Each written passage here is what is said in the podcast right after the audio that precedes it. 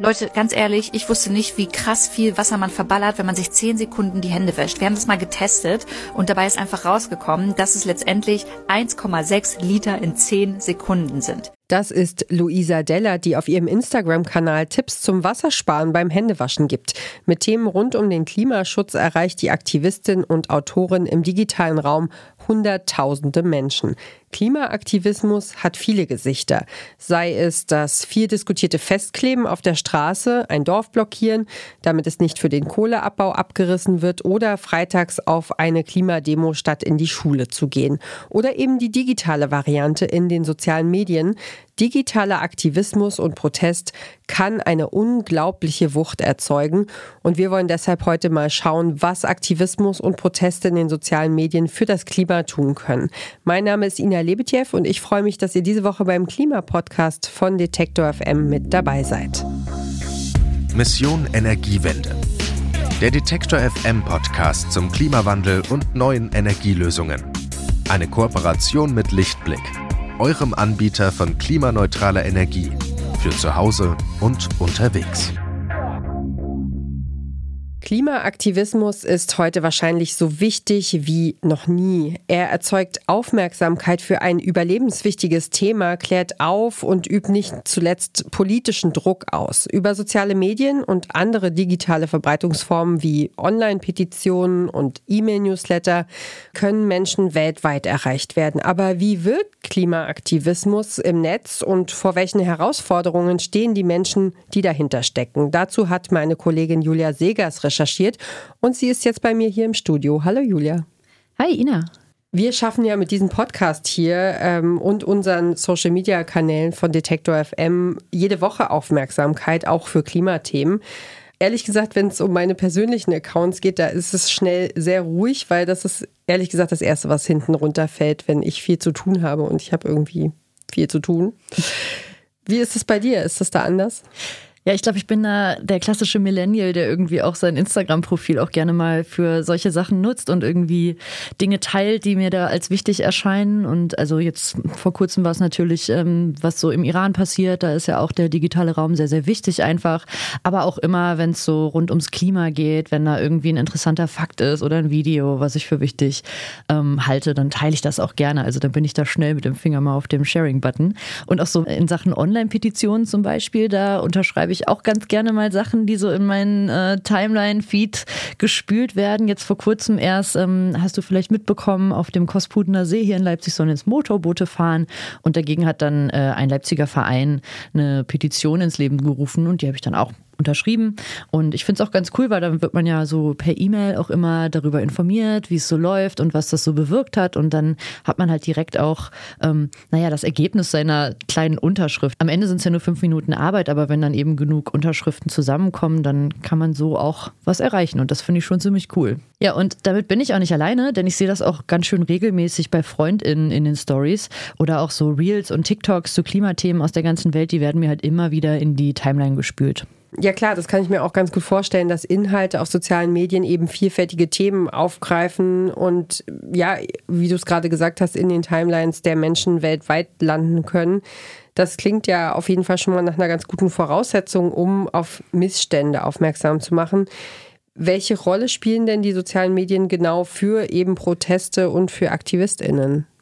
Also gerade im Blick auf Klimaproteste ist das Thema digitaler und Social-Media-Aktivismus wichtig und auch spannend, wie das funktioniert, einfach auch, weil das so eine globale Thematik ist. Das hat mir Marlene Scharf erklärt. Sie ist wissenschaftliche Mitarbeiterin am Institut für Publizistik der Johannes Gutenberg Universität in Mainz und sie forscht zu Protesten und Protestmobilisierung. Es ist anders als bei anderen Protestbewegungen, sozialen Bewegungen, die oft irgendwie einen, einen regionalen Hintergrund haben, ähm, irgendwie Themen, die kulturspezifisch auch sind, bespielen, ist das bei, beim Thema Klimawandel natürlich ein globales Problem. Und dann ist natürlich der Gedanke, dass soziale Medien vernetzen können, für das Thema selber schon wichtig und ähm, natürlich eine gute Möglichkeit, auch darüber ähm, weltweit in Kontakt zu kommen, für Klimaprotestbewegungen auch äh, übergreifend sozusagen eine Verbindung zu schaffen weltweit. Und es wird ja auch gerne gemacht, also man sieht es bei der Fridays for Future Bewegung, ja, es hat quasi mit Greta Thunberg in Schweden angefangen und sich ja dadurch, dass es auch sozial ähm, in Social Media präsent war, äh, weltweit im Prinzip verbreitet. Ja, vielleicht erinnerst du dich noch an die Bilder damals von Greta allein vor diesem riesigen schwedischen Parlament. Sie hat sich da. Ja, die sind ja auf jeden Fall so in die Geschichte eingegangen, so, ne? Genau, das kann man nicht mehr wegdenken. Ähm, und sie hat sich da 2018 äh, während einer Dürre- und Hitzewelle in Europa mit einem Schild ganz alleine vor dieses Gebäude gestellt und da stand halt Schulstreik für Klima drauf. Und der Protest, der hat damals in der realen Welt angefangen, eben vor dem schwedischen Parlament und hat sich dann aber unter anderem über Twitter über die ganze Welt ausgebreitet. Und heute sind eben die digitalen Mittel bei Protesten eigentlich kaum noch wegzudenken. Mhm. Ja, dieses Foto, das wurde ja auch einfach verbreitet durch klassische Medien, aber eben auch wie du es vorhin schon erwähnt hast, durch äh, Sharing, Teilen-Funktion in den sozialen Medien. Über die Online-Petition haben wir auch schon gesprochen, aber es gibt ja noch andere Mittel und Mechanismen, die dabei helfen, aktivistische Inhalte im Netz zu verteilen. Welche sind das denn? Ja, also ganz klar natürlich die äh, klassischen Hashtags, die man eben unter Bilder oder einfach auch Sätze bei Twitter oder sowas setzen kann und so dann auch ähm, kategorisieren kann, worüber man spricht. Zuletzt war da etwa der Hashtag Lützi bleibt bei den Protesten rund um das Dorf Lützerath, das eben für den Braunkohleabbau weichen musste.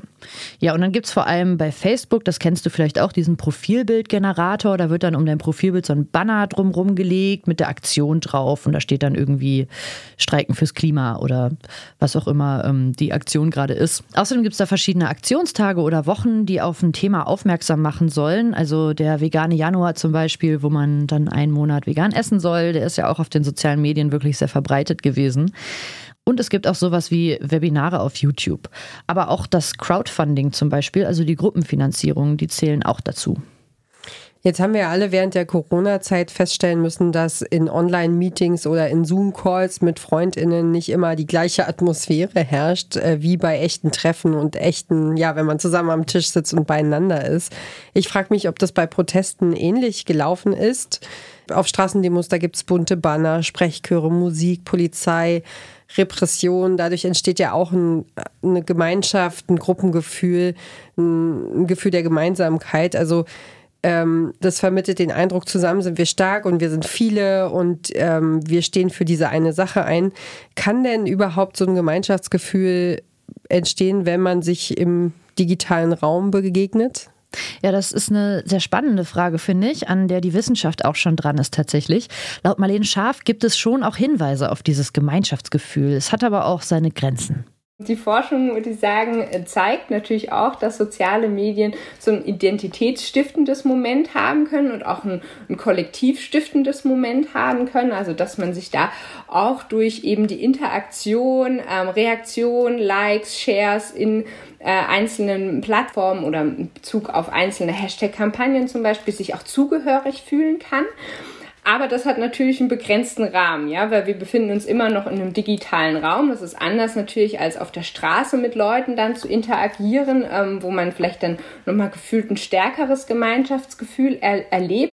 Ja, das ist auch einer der Punkte, warum gerade diese Form von Aktivismus über soziale Medien häufig so abgetan worden ist, gerade in der Anfangszeit. Weil vor allem in früheren Zeiten ist da oft von dem Klickaktivismus gesprochen worden.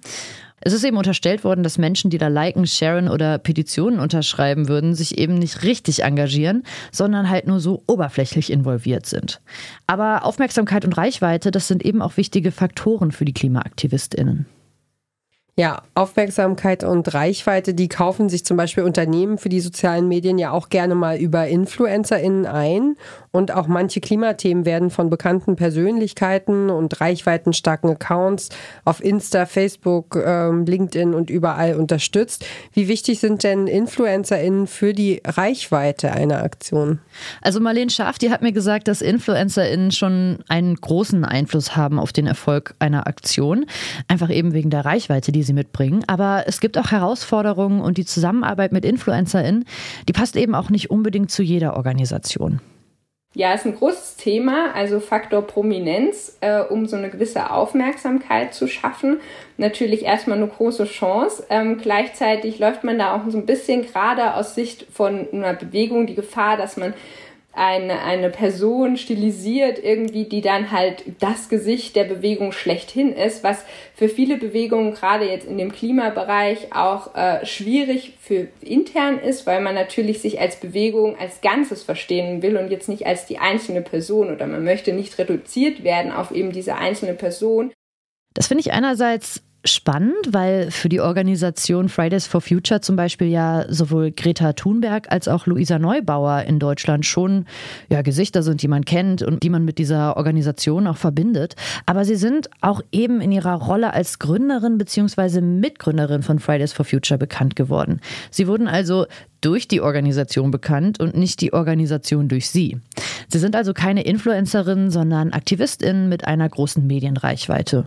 Und bei klassischen Influencerinnen ist eben auch ein Knackpunkt, dass man nie so ganz genau weiß, welche Deals sie noch haben oder in Zukunft haben könnten und für welche anderen Produkte sie werben das ist die Gefahr, dass passieren kann, wenn man jetzt sozusagen auch einen Influencer, Influencerin irgendwie akquiriert für, für seine Zwecke oder als, als Unterstützer äh, in des Projektes oder des Protestes dass natürlich das sehr stark irgendwie auf diese Person fokussiert ist. Und das Zweite ist, es geht damit einher irgendwie, dass natürlich diese Person auch ähm, Eigenschaften, Interessen und so weiter mitbringt, die vielleicht jetzt nicht unbedingt äh, zu dem passen sozusagen, was was, der, was die Bewegung eigentlich verfolgt. Und das ist oftmals so auch ein schmaler Grad, wo man gucken muss, dass man auch in der öffentlichen Kommunikation vielleicht nicht ähm, sich die, die KritikerInnen ähm, auf den Hals hetzen lässt. Ja, also es muss gut überlegt sein, ob man sich eine prominente Person dazu holt und wenn ja, welche. Und der Reichweite, der kann das gut tun und das ist auch kein rein digitales Konzept, denn auf Demos von zum Beispiel auch Fridays for Future nehmen ja auch oft prominente Personen teil oder unterstützen diese Demos. Und dazu gehören zum Beispiel der Musiker Peter Fox von der Band Seed oder die Schauspielerin Caroline Frier. Ein anderes Beispiel ist der TV-Moderator und Comedian Lutz van der Horst. Ihn kennt man aus der Heute-Show und er hat sich vor kurzem erst neben zwei Aktivistinnen von der letzten Generation auf eine blockierte Straße gesetzt gesetzt. Also prominente Unterstützung, die gibt es immer wieder und darauf stürzen sich dann natürlich auch die klassischen Medien und wirken dadurch als Multiplikator für noch mehr Reichweite.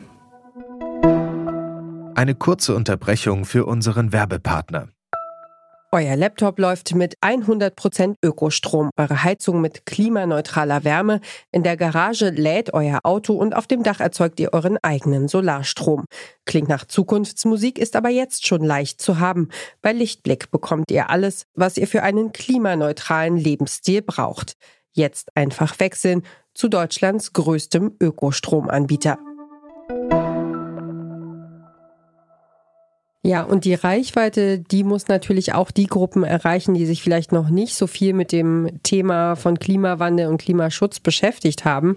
Denn den Klimawandel, den können wir nur gemeinsam angehen. Jetzt ist es ja gerade in den sozialen Medien so, dass wir uns oft in sogenannten Filterblasen aufhalten. Also dafür sorgen auch die Algorithmen, wenn wir zum Beispiel jetzt gerne Katzenvideos, niedliche, lustige Katzenvideos im Internet angucken, dann bekommen wir auch immer mehr witzige Katzenvideos gezeigt und gehen davon aus, dass das Internet einfach voll ist davon und dass sich jeder gern diese witzigen Katzenvideos ansieht. Äh, ist es nicht auch eine große Herausforderung für den Klimaaktivismus? Also natürlich nicht die Katzenvideos, sondern die Filterblase, wie viele Menschen außerhalb der Klimaaktivismus-Filterblase erreichen denn solche Aktionen überhaupt? Mhm.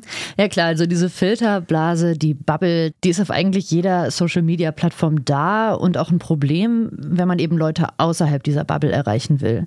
Und dafür sind auch Mischformen des Protestes wichtig. Also der Protest, der muss aus dem Digitalen raus und in die reale Welt übertragen werden und andersrum genauso. Verschiedene Medien und Protestformen, die müssen da ineinander greifen, sagt Marlene Scharf. Man hat eine begrenzte Reichweite, wenn man es jetzt ähm, so auf die auf Themen, die man so in, seinen, in seiner Bubble wahrnimmt. Ähm, das ist schon einfach alles sehr beschränkt. Und da ist es natürlich für Protestbewegungen, ähm, soziale Bewegungen sehr schwierig, auch darüber hinauszukommen. und ähm, gleichzeitig umso wichtiger darüber hinaus zu kommen, weil meistens hat man eben in dieser Community schon die Leute, die man überzeugt hat, die das Thema ja auch spannend finden. Ähm, da kann man sagen, äh, war das vielleicht früher ein bisschen leichter oder was heißt leichter? Heute gibt's auch noch den Straßenprotest und das findet natürlich parallel statt. Aber da hat man erstens die Leute direkt nochmal auf der Straße erreicht, ja, weil man hat's mitbekommen irgendwie, dass da was im Ort ist, in der Stadt war. Und dann haben natürlich auch, die, ich sag mal, die klassischen Medien, Nachrichtenmedien auch darüber berichtet. Also du merkst, in der rein digitalen Form sind Proteste nicht so stark wie in Verbindung mit Offline-Aktionen und klassischen Medien. Aber im besten Fall werden eben Online- und Offline-Aktivismus miteinander verbunden und holen dann auch noch die klassischen Medien mit an Bord. Und so schafft man es aus der Filterblase heraus und hat die ganze geballte Kraft aller Kommunikationsformen wirklich in der Hand und kann seine Nachricht und seine Forderungen eben verbreiten. Ja, auf jeden Fall eine Chance, aber auch eine große Herausforderung für die Kommunikationsstrategie von AktivistInnen. Aber es ist ja auch ein sehr starker Aspekt, dass der Online-Aktivismus all diese kleinen Kräfte bündeln kann, also die Aktionen der AktivistInnen offline und Online-Aktionen miteinander verbinden kann und dann zum Beispiel noch die Regionalzeitungen und das Fernsehen äh, dazu zu holen und dass die darüber berichten. Ja, ganz genau. Und ein weiterer Aspekt, warum der rein digitale Protest in den sozialen Medien eben nicht allein die Lösung sein kann, der liegt außerdem an der Natur von Beiträgen auf den meisten Social-Media-Plattformen. Also Du kennst das ja, die sind meistens ziemlich begrenzt, entweder durch eine gewisse Zeitspanne, wie jetzt bei TikTok-Videos, oder durch Zeichen wie bei Twitter, oder ganz einfach durch unsere Aufmerksamkeitsspanne. Ja, auf jeden Fall. Die wird ja auch manchmal überstrapaziert. kurz und überstrapaziert, genau. Und wenn wir auf den digitalen Medien äh, oder sozialen Medien unterwegs sind, dann erwarten wir eben so kurze, prägnante Inhalte. Snackable Content sagt man auch dazu. Also Texte, Videos und Bilder, die wir wie so einen leichten kleinen Snack so nebenbei im Vorbeigehen konsumieren können. Und das ist eben auch eine Herausforderung für digitalen Klimaaktivismus, wie Marlene Scharf weiß. Wie kriege ich mein, mein Anliegen, meine Forderung irgendwie unter? Nicht nur jetzt für, für journalistische Medien quasi gesprochen, sondern auch in sozialen Medien. Und da hat man natürlich die Herausforderung, dass man äh, in sozialen Medien nochmal eine ja, kompaktere Version dessen irgendwie auch mitliefern muss. Und da muss ich versuchen, alles irgendwie unterzubringen. Und das ist gar nicht so leicht, ja. Und dann habe ich natürlich noch das Problem für Leute, die natürlich da schon in meiner Bubble sind, in der Community, die so ein bisschen um das Projekt wissen, die wissen, was die Hintergründe sind und warum das besonders kritisch sind. Die kann ich natürlich in so einem halben minütigen Video noch mal ein bisschen ähm, bisschen abholen sozusagen. Aber für Leute, die jetzt noch nichts davon gehört haben, kann das ein Aufmerk, also so ein bisschen Trigger sein, sich weiter damit auseinanderzusetzen, wenn es gut gemacht ist. Aber es ist natürlich schwierig, da alle Informationen unterzubringen. Und das ist auch so eine Herausforderung. Also auch inhaltlich müssen die Aktivistinnen sich wirklich gut überlegen, was sie wie in einen Beitrag oder in einem Video unterbringen. Aber wenn man das erreicht hat und durch den Inhalt eben eine gute Reichweite gewinnt, dann kann man diese Aufmerksamkeit auch gut nutzen. Marlene Scharf hat mir erklärt, wie das zum Beispiel dann aussehen kann. Ähm, ja, also natürlich braucht man eine gewisse Reichweite online, ähm, um, um auf ein Thema aufmerksam zu machen. Ähm, das ist schon mal, würde ich sagen, die notwendige Bedingung, ähm, dass man es erstmal geschafft, so einen gewissen Schwellenwert zu erreichen. Ähm, und dann ist, glaube ich, aber der Punkt, was einen dann den Erfolg auch in politischer Hinsicht vielleicht bringt, ist, wenn man halt die entsprechenden PolitikerInnen erreicht direkt. Auch das ist eine gute Möglichkeit, weil man die Möglichkeit hat, eben über soziale Medien ähm, direkt die Person auch anzusprechen, zu taggen und so weiter, darauf aufmerksam zu machen, gewissermaßen so öffentlich unter Druck zu setzen, sodass sie reagieren müssen. Ähm, auch das hat aber natürlich seine Grenzen und wie wir sehen, ist das jetzt nicht, nicht ein Garant, wenn ich einen, einen einzelnen Politiker, Politikerin da tagge, dass sie dann sofort meine Forderung übernimmt. Aber da kann man versuchen, die Agenda gewissermaßen so ein bisschen zu bespielen. Und dass sie es auf die Agenda geschafft haben, sowohl von der Politik als auch auf die von der allgemeinen Bevölkerung, das zeigt sich ja zum einen in der Bekanntheit der Gruppen, aber eben auch darin, dass zum Beispiel regelmäßig KlimaaktivistInnen zu großen Talkshows eingeladen werden und dort über Klimabelange sprechen. Auch mit hochrangigen PolitikerInnen, so Auge um Auge sozusagen. Und von digitalen Protestformen können vor allem die profitieren, die zum Beispiel aus zeitlichen Gründen oder anderen Verpflichtungen eben nicht an Demos oder ähm, Protestformen, ich sag mal, im echten Leben teilnehmen können. Und das gibt eben diesen Personen ja auch nicht zuletzt das Gefühl, trotzdem Teil von so einer Kraft zu sein, die der Klimakatastrophe aktiv begegnen möchte. Ja, und dieses selbst aktiv werden, das könnte eventuell ja helfen, Ängsten und Sorgen wieder entgegenzuwirken, die man vielleicht vor den Folgen der Klimakrise hat. Ähm, jetzt frage ich mich, jetzt hast du, äh, bist du wahrscheinlich, hast du viel durchgescrollt, bist viele Feeds durchgegangen, hast dich ein bisschen umgesehen in den sozialen Medien zum Thema Klimaaktivismus. Äh, worauf wirst du denn achten, wenn du jetzt demnächst mal wieder Insta öffnest auf deinem Telefon? Also ich glaube, worauf ich äh, in Zukunft achten würde, wenn ich etwas teilen möchte, ist auf jeden Fall, ähm, ob das auch Menschen außerhalb meiner Bubble verstehen würden. Also wie snackable und aber trotzdem informativ ist dieser Inhalt. Verstehe ich das vielleicht nur, weil ich mich schon mit dem Thema beschäftigt habe oder könnte das auch ähm, mein Nachbar Horst oder so verstehen? Ne? Also ja, wirklich, dass, dass der Content oder dass der Inhalt so einfach zu verdauen ist und trotzdem eindrücklich ist, sodass auch andere Menschen vielleicht außerhalb meiner Bubble ähm, den auch in ihrem Feed teilen könnten. Also äh, ja, ist quasi die Gratwanderung zwischen äh, Leute langweilen, die sich damit schon befasst haben und äh, trotzdem so einfach und klar wie möglich zu kommunizieren. Das ist gar, äh, klingt gar nicht so leicht. Genau, es ist Salz in der Suppe, ne? Nicht zu viel, nicht zu wenig. Man sollte da vielleicht auch nicht jeden Tag was teilen, sonst ähm, wird vielleicht auch die eigene Story gar nicht mehr so häufig geschaut und dann verfehlt man es ja am Ende. Also wirklich ausgewählt Inhalte finden und teilen nutzt sich sonst ab, genau. Wenn ihr in Sachen Klima, knackige Zahlen oder inspirierende Zitate zum Teilen in eurer Story braucht, dann schaut auf Insta gern mal unter mission.energiewende vorbei. Da ähm, arbeiten unsere KollegInnen nämlich dran, dass, äh, dass ihr da coolen Content bekommt. Und ich sage ganz herzlichen Dank für deine Recherche, Julia. Gerne. Ja, und auch nächste Woche haben wir wieder ein spannendes Thema für euch vorbereitet. Da geht es nämlich ums Gärtnern und ihr erfahrt, wie ihr euren Garten klimafit bekommt. Wenn ihr in Zukunft keine Folgen mehr verpassen wollt, dann abonniert diesen Podcast einfach und wenn euch gefällt, was wir hier machen, dann redet auf jeden Fall drüber, teilt Mission Energiewende mit der Familie, mit Freundinnen, mit Kolleginnen, da freuen wir uns und es hilft uns wirklich sehr. Oder lasst uns auch einfach eine gute Bewertung da, auf welcher Plattform ihr auch immer unterwegs seid und uns hört und wir hören uns dann hoffentlich äh, zum nächsten Mal wieder. Also mein Name ist Ina Lebetjew, macht's gut, bis bald, tschüss. Mission Energiewende. Der Detektor FM Podcast zum Klimawandel und neuen Energielösungen. Eine Kooperation mit Lichtblick, eurem Anbieter von klimaneutraler Energie für zu Hause und unterwegs.